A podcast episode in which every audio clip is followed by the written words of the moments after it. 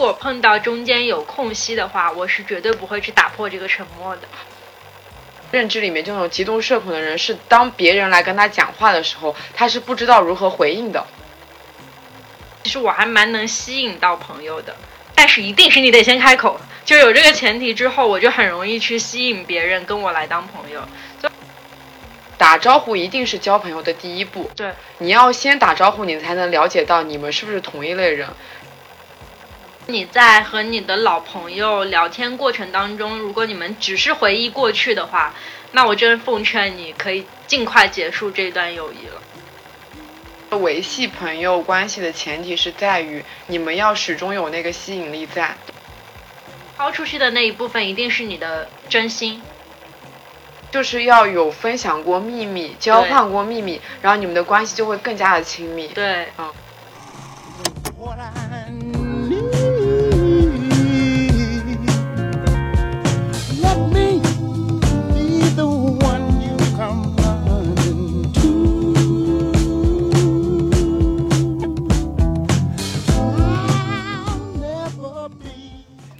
Hello，大家好，欢迎来到新一期的两室一厅，这里是 Sunny，我是陈一日，今天我们要聊一个。前一期有评论，上上期对。哦，上上期关于现充的那一期里面，哦，嗯，点赞最多的一条评论，对，有有听众朋友提到说想要听一下我们两个人是怎么样结交朋友的，对，就因为在那一期里面我们讲到了很多跟朋友一起去做的一些事情，嗯，然后就有朋友说就是想请教一下社恐应该怎么样交到这么多朋友，然后刚好我们两个一个就是作为社恐的代表，嗯，对我是。非常极度的社恐，就是但大家感觉不出来你很社恐哎，说实话。嗯，然后我大家都知道，就是社交牛逼症就是我本人。对对对对对，嗯，非常奇妙的组合。对，嗯，那我们先介绍一下各自的基本情况好了。嗯，我觉得我确实是一个一旦融入到某一个朋友圈子里，大家就很难看出我社恐的人。嗯，但是事实上。我的社恐是，如果在一个陌生的局里，没有人，没有一个熟人在我旁边的话，我可能能做到一整个局我都不讲一句话，就是没有人 cue 我的情况下。那有个问题，嗯，为什么要参加这样子的局啊？就是有一些不得已的情况，会因为我想象一下，我很少会有那种整一个局里面没有任何一个我认识的人。嗯，你想一下，如果说这个局里面有一个中心人物，他跟你有一些，比如说商业上的往来，或者工作上的往来，导致你不得不去参加这样的局。反正我以前是碰到过，但是局里的任何一个人我都不认识。然后呢，邀请我参加局的那个主人公，因为他跟所有人都很熟，所以他就会去应和他朋友，那我就会被冷落嘛。嗯，这个时候我不会选择主动去跟别人交谈，然后我会直接。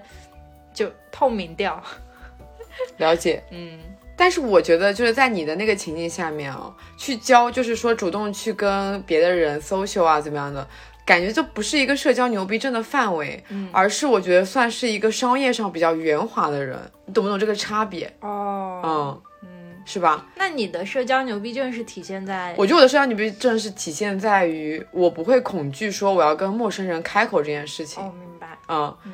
当我需要去完成一件事情的时候，我跟陌生人开口是最快捷的一个方式，我就会跟他开口。嗯哦，我想到了，那我可以换一种说法，就是我和任何一个新的朋友，比如说我跟你吃饭，如果碰到中间有空隙的话，我是绝对不会去打破这个沉默的，我会等着你来打破。我想到你当时讲的一个例子，就是你当时面试别人的时候，对，你是面试官哦，然后在对方就是讲完了以后。本来应该是需要你继续发问的，结果你们两个面面相觑，沉默了。对，有你这样的面试官还挺考验心理的，不得不说。面试者，嗯，会想说，不是应该到你了吗？对呀，我好害怕，那我多说一点。对，然后我们两个第一次见面的时候，是不是也都是一直我在引导话题啊？好像也还好，因为我觉得我跟你有很多东西是重合的，所以能聊。嗯，我觉得我们第一次见面的时候，就虽然是在当日蛮久的网友，然后并且一直不怎么聊天，第一次见面就感觉还聊得还不错。对，还第二次就的，毕竟 第二次就当室友了嘛。对的，对的。那我是这样子的，就是嗯，我们换一种情况来说，还是刚才一样的一个局里面，如果有人他会先主动来跟我说话，比如说像我跟你的会面里面，你会主动跟我抛出话题，然后去聊聊天的话，我基本上都能接得上，嗯，因为我是一个爱好也比较广泛，然后看的各种东西都比较多的人，所以基本上什么话题我都能插一嘴，但是我必须得有一个人来跟我说，不然我是不会主动去开这个口的。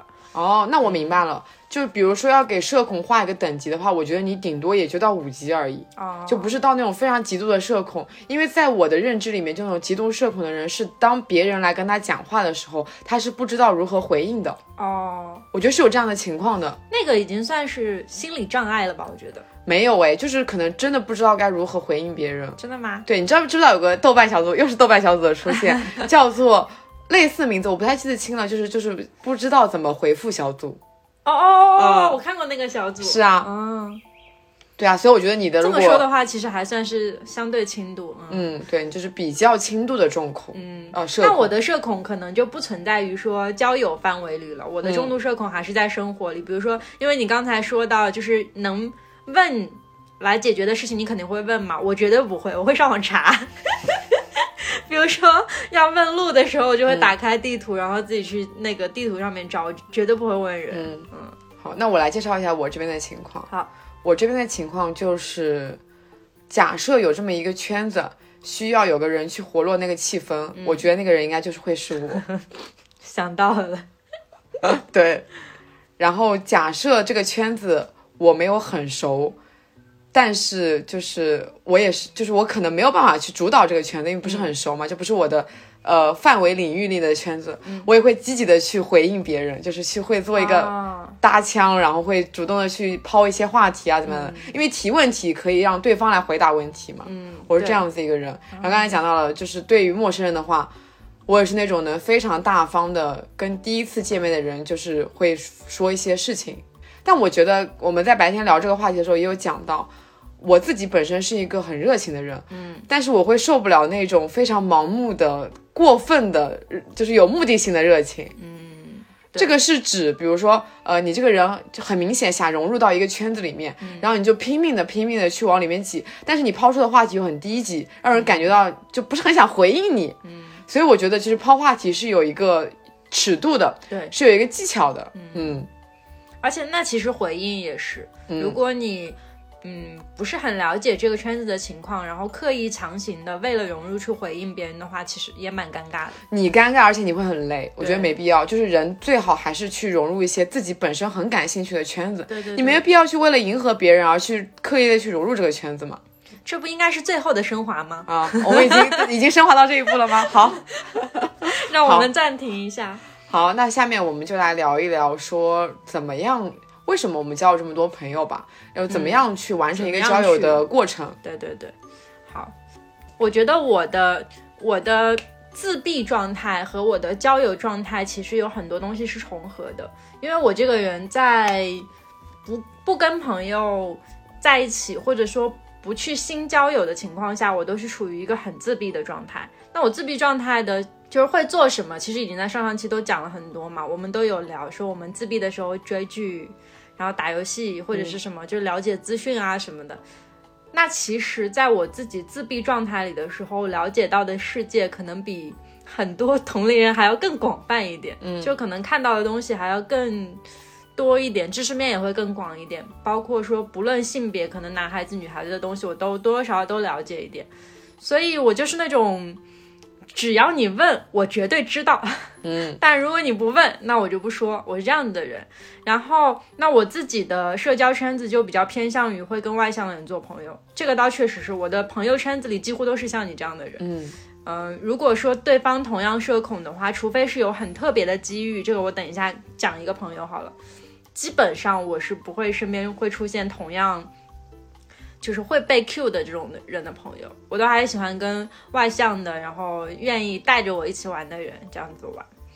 然后通常来说啊，就是我交朋友的流程其实是这么一个流程：首先，比如说要去参加一个新的圈子的局，然后在这个局里面总归会有一个我认识的人。如果一个认识的人都没有的话，那个局我通常不会去参加。嗯，那我刚才说到的那种商业局，其实现在想一下也不算交友的范畴，它顶多算是一个。应酬，对对啊，应酬。然后呢，我会先。被那个朋友带着之后，紧紧的跟在我的朋友身后，然后期间可能前面就只会跟他交谈。但是我的朋友通常都会很外向嘛，你试想一下，比如说你带我去参加某一个局，你一定会拉着我去跟别人交谈。嗯，然后这时候我们就会形成一个三个人的局面，然后越来越往往大，然后这个时候就会有别人开始来问我一些问题，比如说就比较基础的，你哪人啊？你什么什么？那。只要有人问我，就可以跟他聊得起来，而且你抛出的话题，我基本上都知道，所以慢慢的就发现，其实我还蛮能吸引到朋友的。但是一定是你得先开口，就有这个前提之后，我就很容易去吸引别人跟我来当朋友。所以我大部分朋友都是这么来的，就是你主动靠近我，然后我发现，哎，频道对得上，我们就成了朋友。嗯。对，我觉得你刚刚点到那个吸引力其实蛮重要的。嗯，然后我感觉我也是那种想要靠我自己的吸引力去获得朋友的人，只是不一样的是，我会展现我的吸引力，主动展现。对我就是会通过主动展现我的吸引力，然后去结交到能注意到我吸引力的朋友。哎，嗯嗯，哎，说起来有一个事情，我觉得还挺有意思的，就是我发现我自己是一个在任何一个人群当中都。不太愿意很高调的说自己什么什么什么，但是还是蛮希望自己会被注意，而且最后也基本上都会被注意到的人。我是这样一个人，这这个心心里好别扭啊，我觉得很别扭。嗯嗯，比如那我就是明目张胆的希望别人注意到我。哦，对。但我还好，结果都是好的。就是我通常来说会用一些比较低调的努力去跟别人交谈，然后慢慢的在人群当中会传出有关我的消息，然后大家就会知道有这么一个人。我是这样子的性格。那我讲一下我的。我是本身是个非常主动的人嘛，所以我会非常主动的去跟别人打招呼。嗯，打招呼一定是交朋友的第一步。对，你要先打招呼，你才能了解到你们是不是同一类人。然后这是主动的第一步，然后主动的第二步就是我会去筛选，我会筛选说这个人是不是能跟我成为朋友的人。哦，我感觉朋友就是一个。筛选的过程嘛，你一你的一生中能认识这么这么这么多的人，不是说每个人都能成为你的朋友的。然后这时候你就要去注意判别。假设你们真的不是一路人的话，就不要强行的去成为朋友。对，怎么判别他是不是一路人呢？就首先你们要看你们有没有什么共同的话题，你们的三观是不是一起符是符合的？你觉得你的你们能不能彼此包容自己的彼此的一些缺点？嗯，就是你真的不要忍气吞声的觉得我。因为你们是朋友，而我要去忍受他这些点，嗯，而是你觉得前提是你能忍受这些点，然后你们才能是好朋友这样子。对，嗯，我就看到过很多案例，就是哦，说什么就是我们是好闺蜜啊，然后但是她生活中你会对我怎么怎么怎么怎么样啊？这时候你就要注意到，其实你们根本就不配成为朋友。对，朋友的基础就是，就你们的很多小的点都是无伤大雅的，大部分时候你们是非常和谐的相处的。嗯嗯。而且你要接受，很多朋友可能会随着时间啊什么兴趣的变化，然后渐行渐远。这么筛选下来，肯定会有个阶层。第一阶层就是最好的朋友，嗯，那几个好朋友就是真的跟你有非常多话题的相似，甚至你觉得你们的人生际遇，然后你们的各种各种都非常非常的相似，仿佛有那种双生花的感觉。然后下一波朋友可能就是你们在某个圈子里面是有共同话题的，你们会经常围绕这个话题去展开，并且谈到这个话题的时候，你就会想到他们。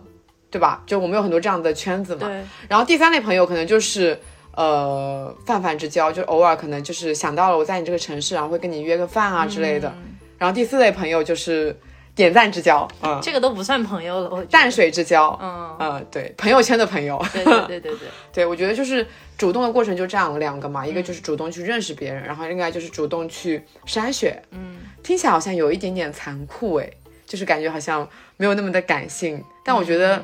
你把这个事情本质拨开来讲，其实朋友就是这样子交的嘛。对呀，嗯嗯，我其实有很多朋友啊，都是网友发展成线下的。嗯，我觉得网络上的朋友跟你线下本身认识的朋友其实是有一个很大的差别的，就是因为网络这个圈子很大很大，你能认识到各种各种有有意思的人，而不是说你只局限在线下的那几个固定的圈子、社交圈子里面。你想想看，你从小到大。你的固定的社交圈子里面，无非就是同学、嗯，同事。你如果真的只局限在这两个地方里面，你真的人生会失去到非常多的交朋友的乐趣。嗯。然后我从我大概从初中开始就是一个很喜欢交网友的人，因为那时候就什么 QQ 啊、论坛啊什么啊刚好开始流行嘛。嗯。我从初中的时候就开始玩贴吧了。啊，那时候贴吧，你知道贴吧就相当于是那种论坛嘛，嗯。你可以去参加自己感兴趣的论坛，然后你知道那个论坛里面都是跟你有一样的话题的人，嗯。那么就首先他们可以满足一点，你们一定会有一个共同话题，嗯。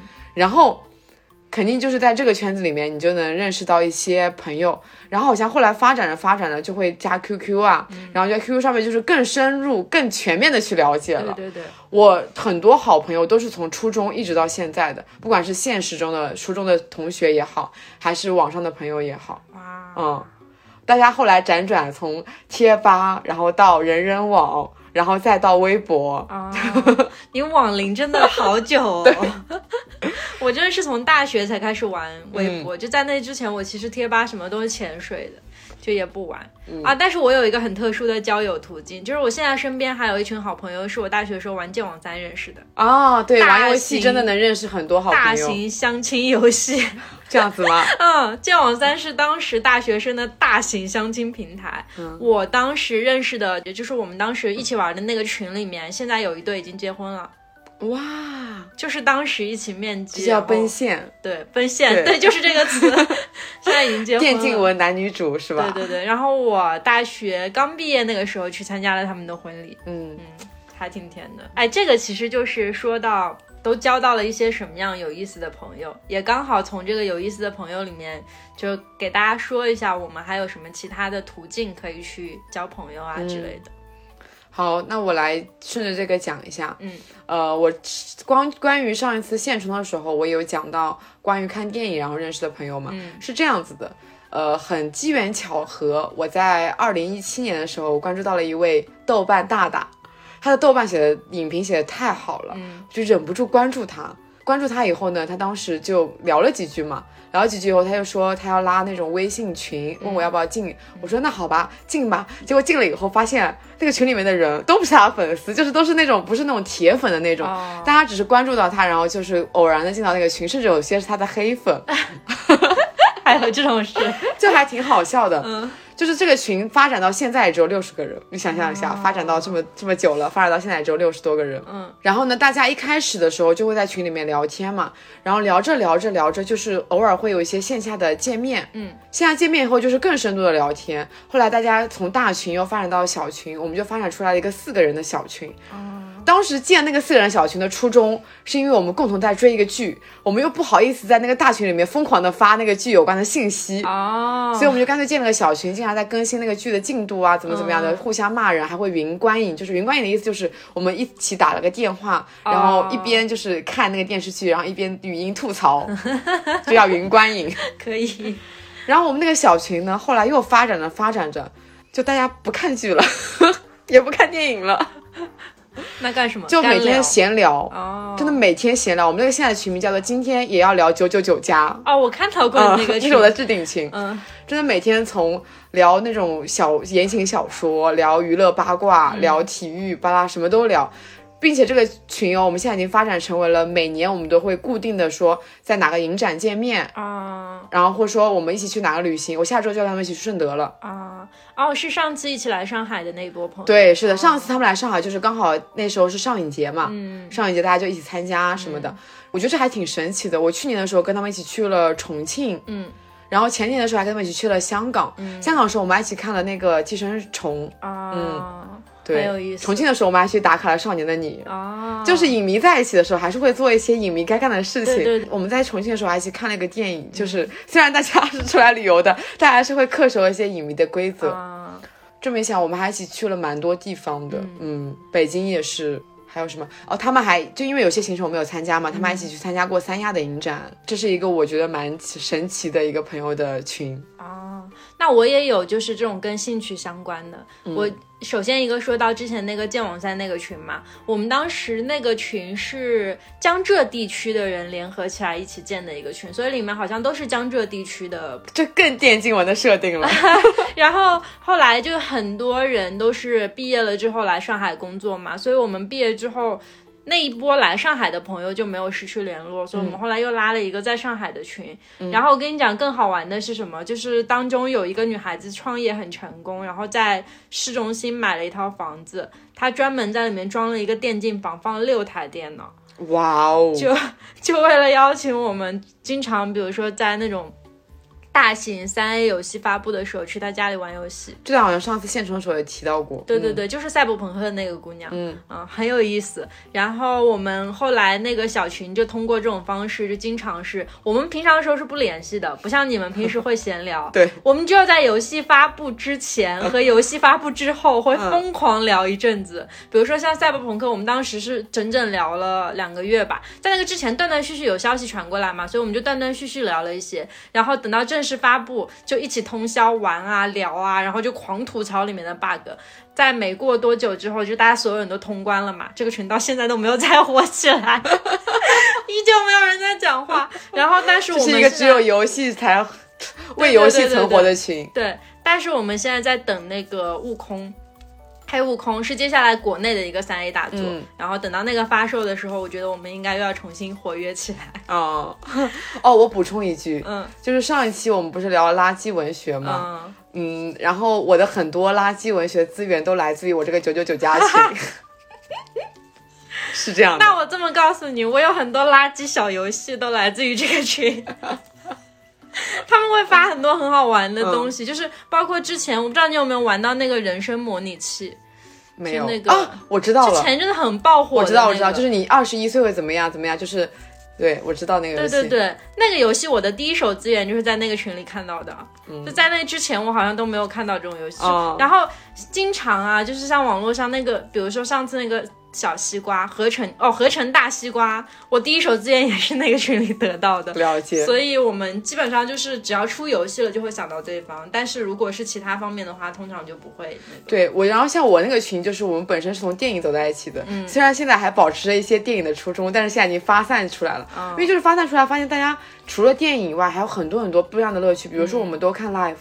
所以我们还约过蛮多那种 live 的，嗯，我觉得还挺神奇的，所以就是每所以才能聊这么多，嗯，那确实，对，那我一起打游戏的朋友其实兴趣爱好都还蛮不一样的，嗯，所以我们除了这个点以外，没有好像没有什么其他过多的交集，嗯，但是我觉得也够了，因为就是足够深，对于这个领域，然后大家很热爱的话，就是的，嗯，然后我再讲一个朋友，那个朋友呢是这样子，我觉得熟悉我的人一定知道那个朋友，那个朋友叫欢欢，哦，我也知道，对。他呢是这样子，就是每一次有人问起我们怎么认识的时候，都会很感慨，哇，你们竟然是这么认识的啊！是这样子一个故事。我们其实从初中的时候就认识了，那时候大家一起在玩贴吧。他的名字呢就是当时的贴吧名，我的名字呢也是当时的贴吧名，哦，懂吗？大家的你现在的花名都是曾经当年 十几岁的时候定下来的。他一直很后悔，我就不后悔。可以，但是我们其实初中的时候就一直不怎么熟，嗯。我都我已经忘了我们是怎么一步步变熟的了，就中间感觉很多年都是保持着不咸不淡的关系。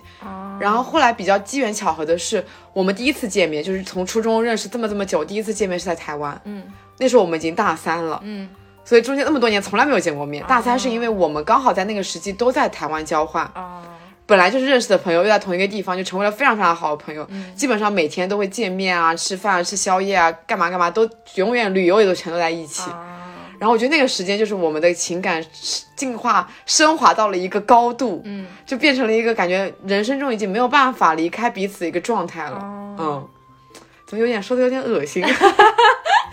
好朋友不就是这样的吗？对，就是尽管我觉得我生活中有非常多忍受不了他的地方，嗯，但我觉得我的人生已经没有办法离开他了，就是知道，就觉得，嗯，哎，不说了，然后我继续讲，我们甚至后来回了。大陆以后还一起创了品牌，完了呀，牵扯到财务关系，更没有办法离开彼此了，是吧？确实，对吧？我觉得还挺神奇的，而且很神奇的是，我们当时在台北的时候都不怎么看 live，就他看的比较多，我是比较少的，是他把我带进了这个圈子里面，嗯，就是我是通过他才了解到一些台湾的独立音乐乐、独立乐团，然后后来我回了大陆以后嘛，就开始听很多的独立乐团嘛。然后这时候呢，我们的圈子又发生到了一个重合。嗯，我们就跟乐队产生了一些连接，就是他帮乐队做设计，我帮乐队写写手写，哦就很神奇吧？对。所以经常问起我们这个问题的人，就是都是乐队的朋友，他会问我你们俩是怎么认识的，就是很震惊，因为以他们都以为我们是因为这个工作然后才认识的，其实不是，我们从初中的时候就已经认识了。对，我觉得这个朋友也蛮神奇的。嗯，我有类似的。我可能时间没有那么长，但是我觉得其实也挺类似的。我之前有，我现在有一个很好的朋友，真的也是生命当中不可或缺的那种朋友。他是我的前同事，但是我们两个同事一年多都不太熟。嗯，我的状态是这样子的，就是还是说回到我之前那个状态，就是如果你主动的话，我就会跟你很熟嘛。嗯，所以我们公司的同事有一部分是他们会主动来。呃，了解我，比如说我们曾经有过一次一起的探路什么的，然后一起经历过某一场磨难，然后突然就会变得很熟。但是我跟他就是出差，永远可能都会有别人陪着，或者说是工作工作的时候，比如说他是领队，然后我过去拍一点宣传素材什么，这时候他就顾及不到我，基本上都是这样不咸不淡的交流。所以呢，我跟他就只是说。平时比如说在公司里面吃饭会叫上的关系，但是绝对不会深聊。好嘛，有一次我们两个一起出了一趟差，聊到了凌晨四点，我忘我都已经不记得是什么话题了，就躺在那个床上面，突然开启了一个话题，然后突然就很感慨，一直聊一直聊一直聊，聊到凌晨四点。第二天，他就告诉我了，告诉了我他人生当中一个很重大的秘密。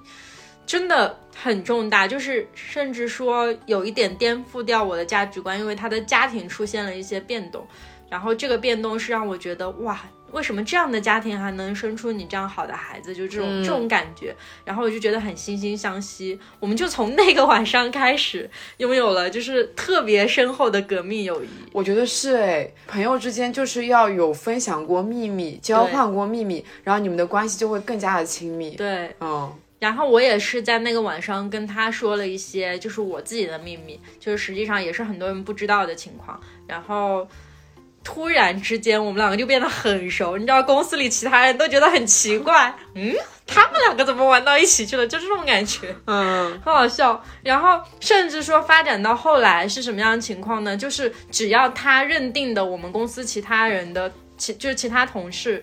他觉得那个同事还不错，我就会义无反顾觉得那个同事还不错。只要他觉得那个同事有问题，我就觉得那个同事绝对有问题。就是我三观已经在跟着他的三观走了，就到这种程度。但是事实上是真的，就是他识人的眼光跟我识人的眼光是基本上是一样的。对。然后也就是因为这些东西，我们才能成为朋友嘛。然后后来我们两个又拥有了一个特别好的共同朋友，那个朋友现在也在别的地方，就是我们三个都离职了。然后。他也是属于三观跟我们很吻合，很清楚知道自己想要什么的人。然后更好笑的是，他们两个是先熟起来的，因为一次出差也是聊到了很晚就熟起来了。后来我的这个我很熟的这个朋友就拉着我说：“我们三一起去咖啡馆呀。”我本来不是很想一起去的嘛，因为我对那个同事也没有什么了解，也也不是很想了解。然后就一起去了趟咖啡馆，我听他们两个聊天，聊着聊着我就插进去了。嗯，然后插进去了之后就发现，哎，你也是一个很好玩的人。所以我们就形成了一个特别固定的圈子，嗯，我觉得就是以前啊，在进入工作之前，其实听到过蛮多类似说。呃，你在职场是交不到好朋友的啊，对。但是对我个人来说完全不是哎，我觉得我不管是进入到哪一份工作里面，我都能感觉到我的同事很好，嗯，他们对我很好，很就是很真诚，没有那种勾心斗角。我觉得可能是因为我们进入的公司都是属于年轻人比较多，对对，然后大家不会有那么多阶级啊、制度啊，然后是怎么样的。但是我跟你讲啊，就是我自己还是有一个原则是。不跟我直接下级或者直接上级成为朋友，嗯嗯，还有我自己同部门的同事，讲道理我还是会有一点膈应，可能也是我自己性格问题，因为我以前在外企待过嘛，然后外企的那个办公室是会有一定的那种竞争关系，对对对，然后其实。早年间我是受过办公室政治的迫害的，所以我还是会在这个上面多留一点心，真就是多留一点心眼，我觉得自己不会被害。嗯，然后虽然说我后来遇到的同事其实人都还挺善良的，但是我没有办法跟他们深交，可能就是那个缘故。那至于我刚才说到的这两个，他们跟我的业务完全没有交集啊，懂了。对，那就是比如说你看我的上一份工作就在企鹅嘛。我们的同事关系属于什么？每天一起分享食物，嗯，每天一起出去吃饭，嗯，这种就是感觉就像朋友一样的交往啊。对呀，对呀，因为工作内容就是这样的话，对，所以其实大家也没有什么竞争的关系。对，我觉得就能很能很容易成为好朋友。那所以我在前司比较容易跟领队成为好朋友，是因为要一起去探路，对，就是经历了那些磨大家就是要分享，对啊，那一定会成为好朋友。而且你知道我前司有一个不成文的规定，特别好笑，我我甚至不知道那个规定是不是就是我们某几个人专属，就是每到一个地方去探路的最后一天或者倒数第二天，一定要找一个酒店的天台喝酒。忘了知道这件事情，因为我记得当时好像在哪里的时候，那个我们的领队问我们要不要去天台喝酒啊，对，就是这个传统。然后就会很熟嘛，嗯，但是我其实跟自己业务部门的人就还是会保持一定距离。那不过我感觉就是大家也不要太抗拒说跟同事成为朋友这件事情，嗯。嗯，因为你要想就是能能成为你的同事的人，也有可能跟你就跟你匹配的能力，嗯，所以其实你们也偶尔会有发展一些共同话题的可能性。对的，嗯嗯，但还是要保持一点，我觉得就是你要保持在工作上的距离，你就是要公对公，私对私啊，对对对，你们私底下就是要聊私底下的话题，对，这个倒是这样的。嗯，然后我觉得怎么怎么样说去判定你跟这个同事是不是朋友的关系呢？我自己有一条，就是在我离职之后还愿不愿意和他继续说话。我那时候就是界定了这么一条规则，然后我就分出了两拨人，一波是我离职之后还愿意继续跟他们一起吃饭说话的，这是一波朋友；然后另外一波就是叫前同事，那就不是朋友了嘛。嗯。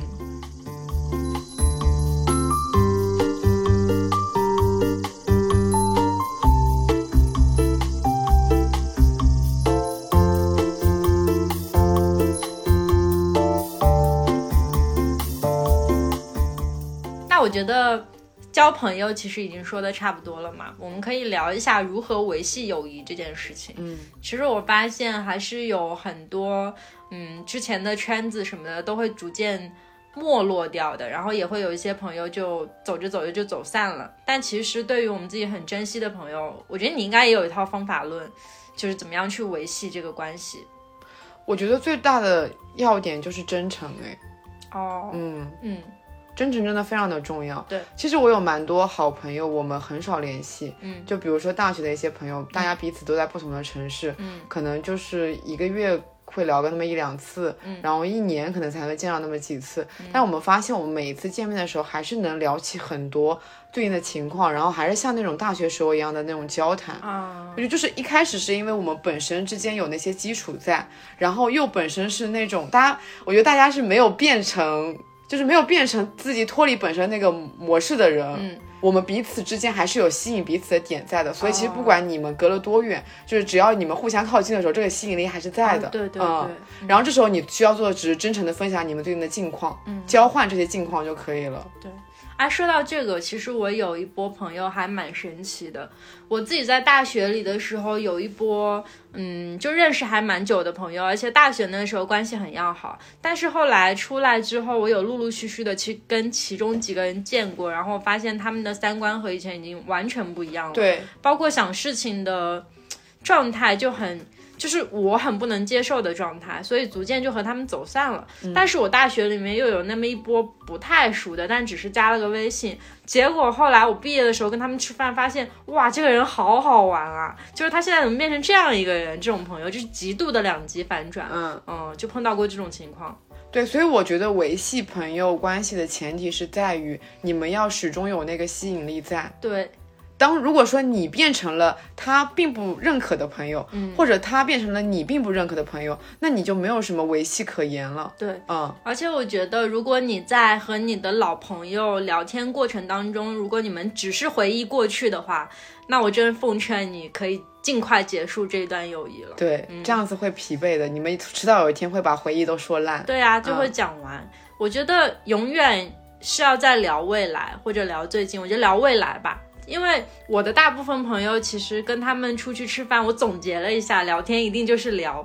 我后面的规划是什么，我后面要干嘛，然后我后面这几年想干嘛，通常都是聊这个，就会聊得很远嘛。然后你大概也会知道别人之后要做什么，你才能再去有维系的那个关系。对，而且在聊未来的时候，你也可以看出来这个人到底还有没有对你有那种吸引力在。对，嗯，就是包括你们你们自己的规划有没有相似性，或者是你们人格上面有没有相似性。一旦说其实这个相似性没有了的话，可能友谊也就走散了。对，嗯，然后像比如说，肯定我们也有那种日常每天都会交流的朋友嘛，比如说我跟你，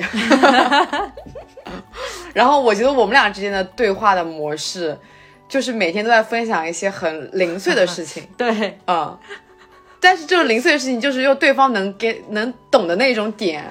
我突然想到一个很好笑的事情，就是、嗯。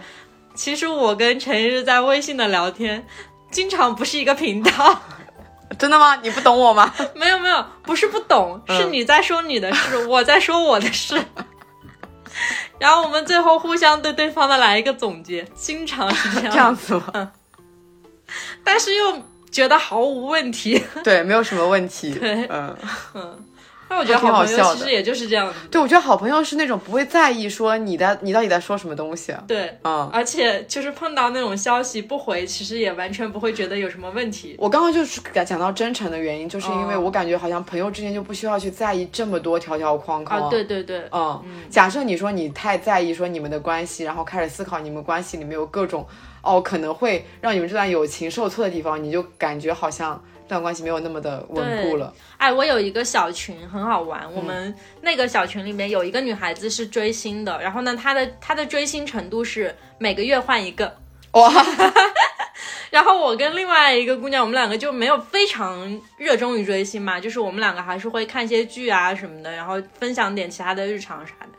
哇，那个姑娘每天坚持不断的在群里面分享她的各种追星日常，我跟我的另外一个朋友完全不理她，但她可以发一年。其实我感觉很多时候，你跟朋友分享这些，你只想有个出口，对，你并不在意对方有没有回你。是的，嗯，但当对方是你足够信任的人的时候，你就可以肆无忌惮的作为出口去分享，对啊，这点很重要。因为知道他不会把我拉黑，嗯，知道就算是他不会看，他也绝对不会说觉得我怎我这个人怎么样。对他可能偶尔看刷到消息的时候会会会敷衍你一句，会互动你一下。我就是经常会糊弄她。对，然后我觉得呃，刚才有讲的，其实还有比如说。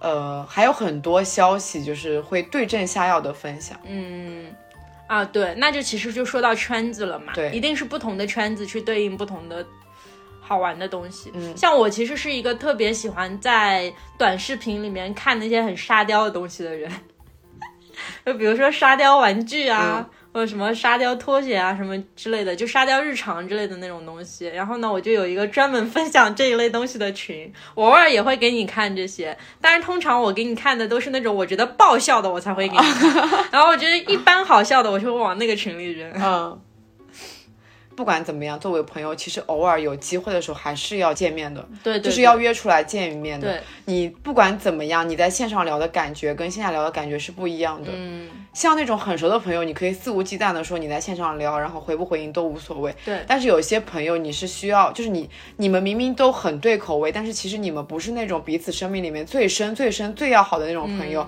然后你就需要去维系这段关系。对然后如何去维系呢？我觉得就是。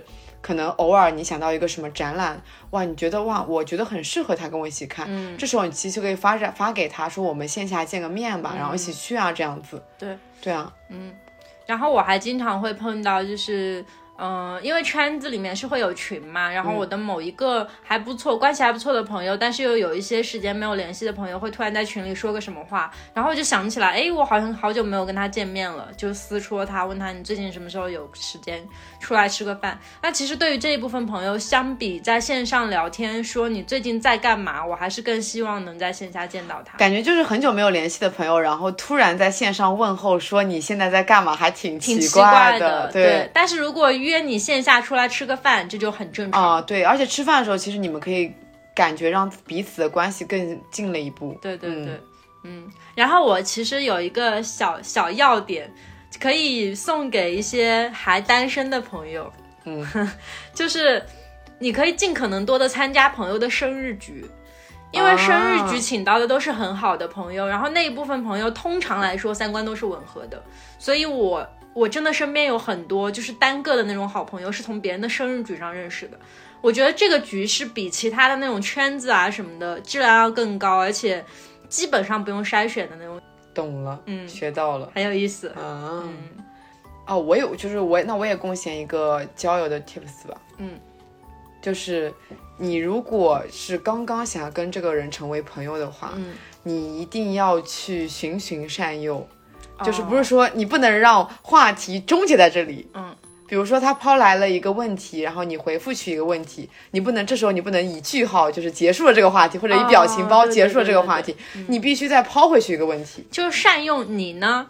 对你呢嗯？我很喜欢用这个词。对，那么你呢？对，那么你呢？对，是的，或者说是，比如说他今天他主动给你分享了个东西，那么明天你给他主动分享个东西，嗯对就是我感觉也是要有一个来一回的，就嗯，对，就熟了。对，然后如果说大家早期的时候，千万不要用太多的表情包去终结话题啊你偶尔可以用表情包来缓冲你们的对话，就是可爱一下怎么样的，但是千万不要一直用表情包去 重复这段话题，不然会让对方觉得你好像并不是很想回复。嗯啊，我还有一个交到大佬的方式，嗯 就是挺有意思的。我经常在很多局里面是属于那种我是一个小白，但是我对这个上面有很多。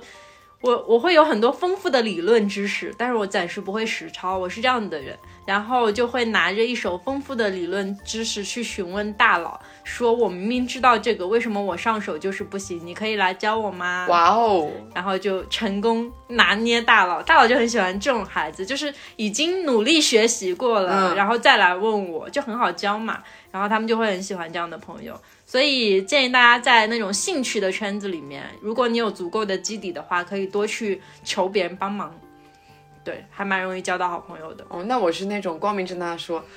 我是菜鸟，请大家多担待。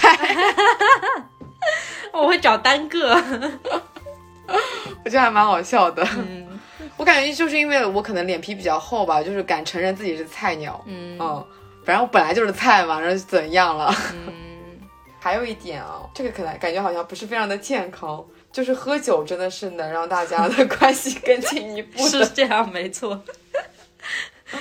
嗯，难道不是因为上头所以才？可能是因为上头吧，然后在那个氛围里面，大家会交换更多的话题，对，不管是喝什么酒。对对对对对，这个倒是。嗯就是说回今天这个，有一个很矛盾的点，就是我明明是一个社恐，但是我全世界各地都有朋友这件事情。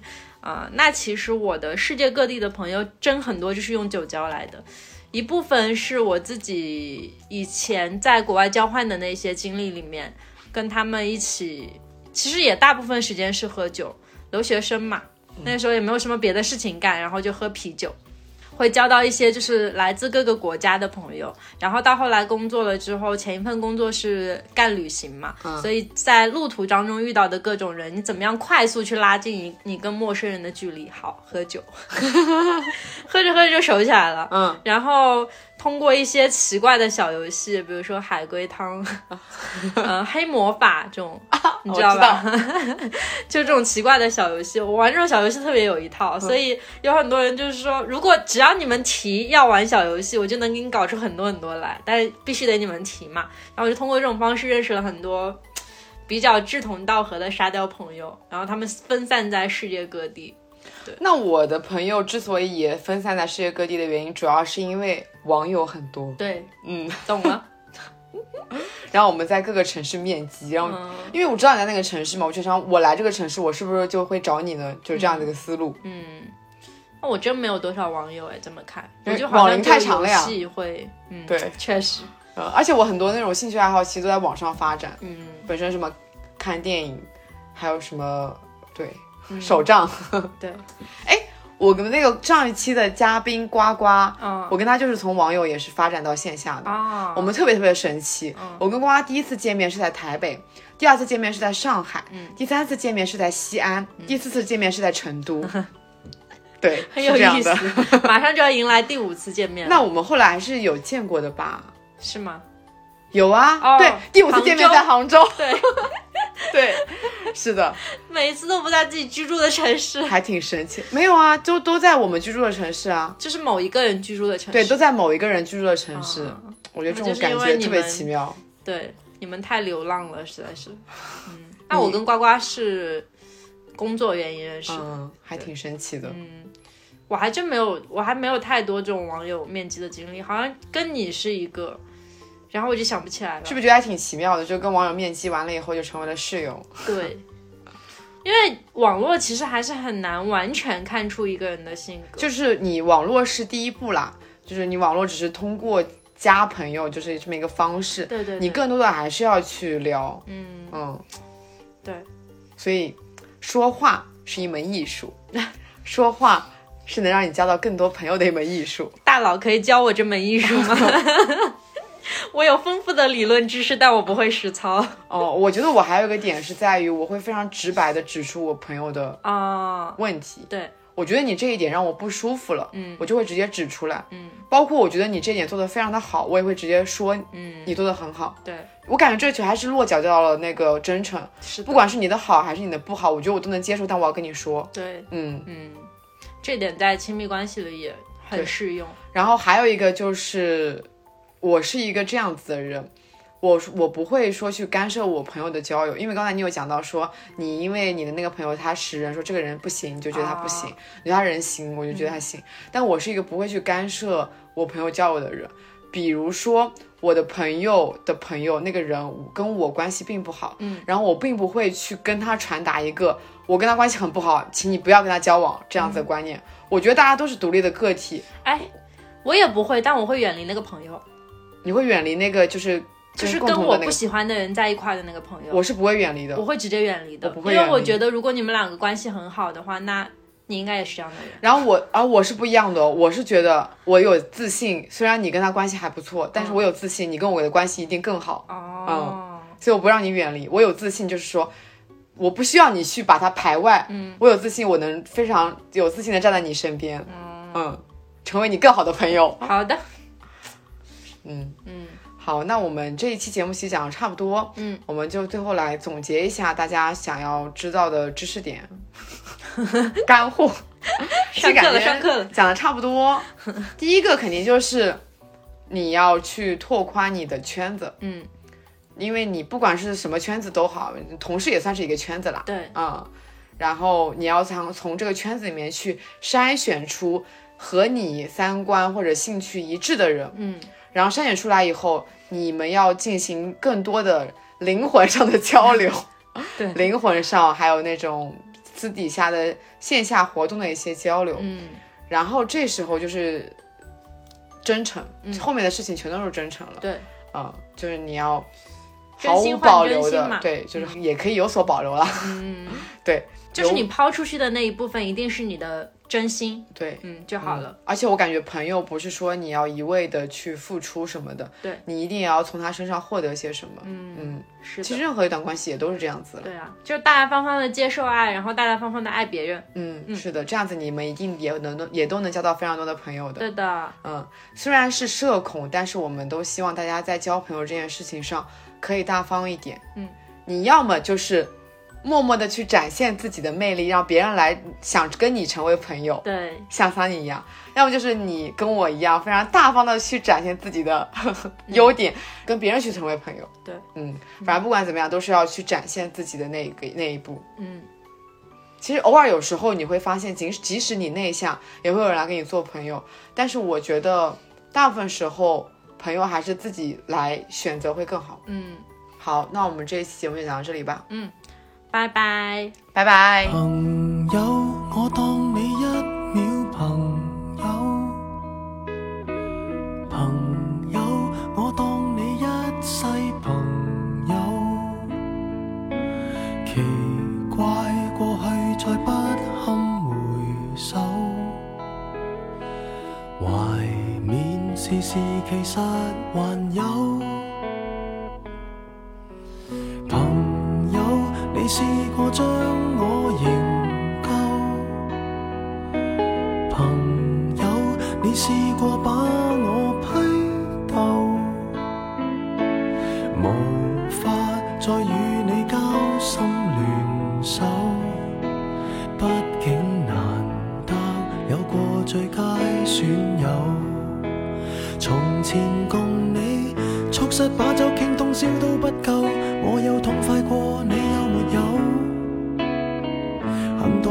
今生只可給你保守，至到永久。別人如何明白透？實實在在踏入過我宇宙，即使相處到有個裂口，命運決定了以後再沒法聚頭。但說過去卻那樣厚，問我有沒有，確實也沒有，一直躲避的藉口，非什麼大仇，為何舊知己在最後變是我敌友，已没法望透，被推着走，跟着生活流来年陌生的是昨日最亲的某某。